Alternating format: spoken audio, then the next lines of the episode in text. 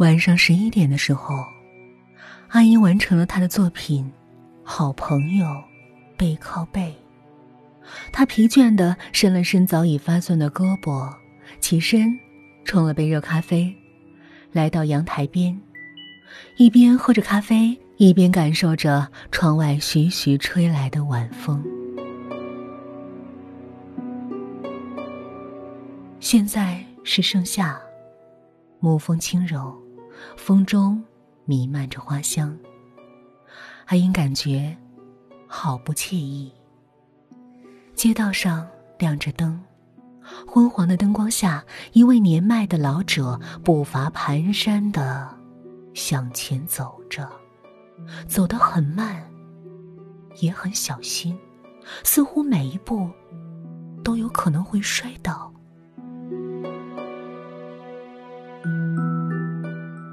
一名白衣的女孩就站在老人身旁，双手搭在老人的胳膊上，慢慢的搀着老人向前走着。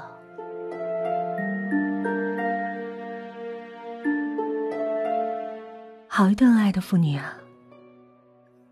阿英感叹着，转身回房睡觉去了。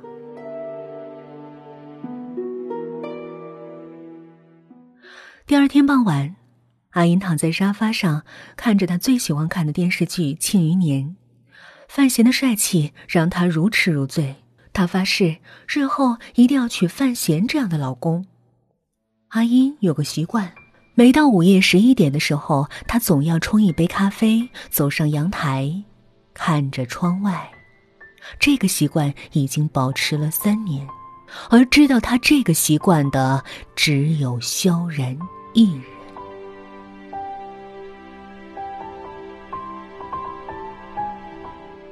萧然现在在做什么呢？应该在睡觉吧。他这样想着，把目光投向街道上。咦，怎么又是那个老头？还是那位白衣少女搀着他走路？他们走得很慢，也很小心。老人的步伐好像也显得更沉重了，女孩似乎也显得很疲倦。怎么回事？难道这老人天天这个时间出门？不不不不不，这个时间老人家都应该休息了才对。他们这个点出门？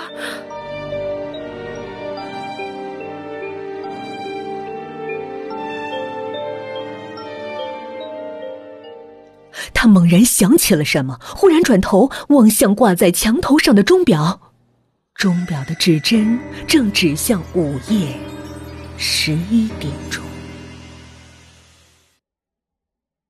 第三天晚上，阿姨没有冲咖啡，她一路晚音就快步走上阳台，向下面的街道看去。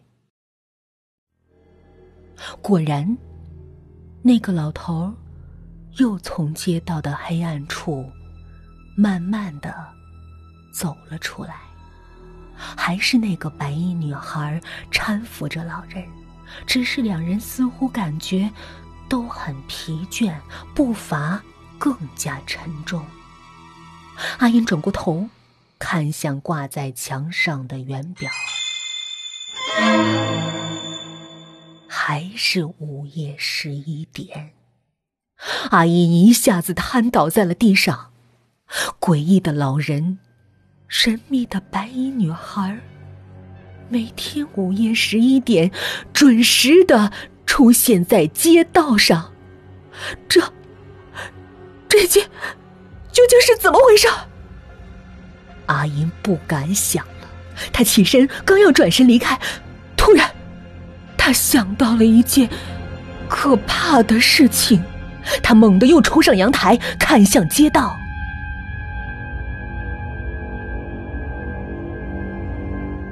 街道上亮着灯，昏黄的灯光照着老人陈旧的拐杖。拐杖，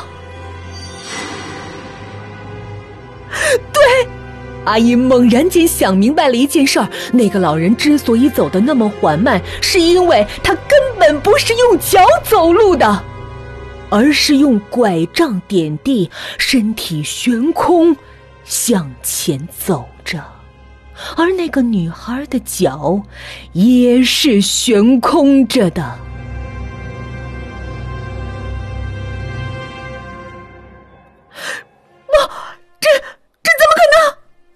就算是老人的体型枯瘦，拐杖粗大，也绝不可能支撑整个人的重量，何况是两个人。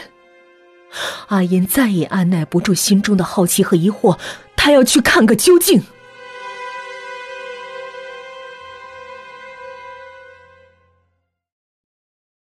晚风轻柔，阿音站在街道上，目光四处打量着，四周死一般的寂静，只依稀能够听到几声虫鸣从草丛里传出来。人呢？刚刚还在的，怎么一转眼就不见了呢？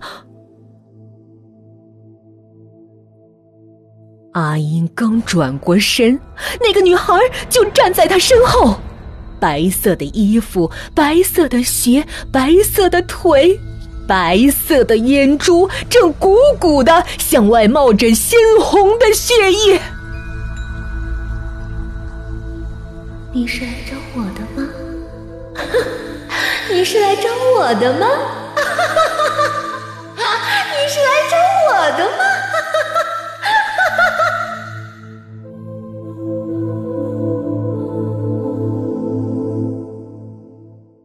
醒来的时候，已是第二天清晨。萧然站在床边，焦急的看着阿英。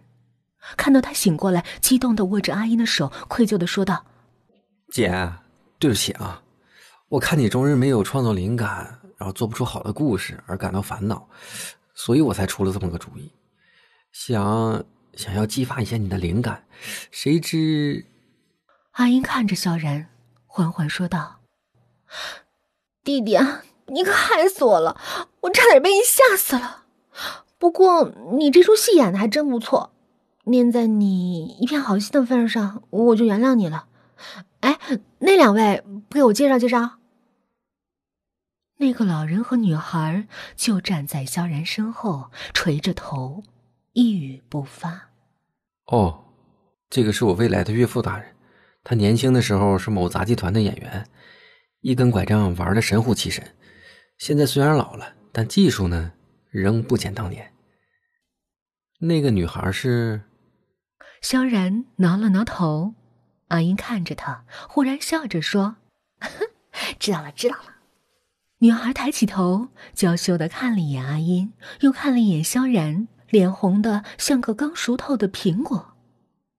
哎，那个女孩是谁啊？是你妹妹吗？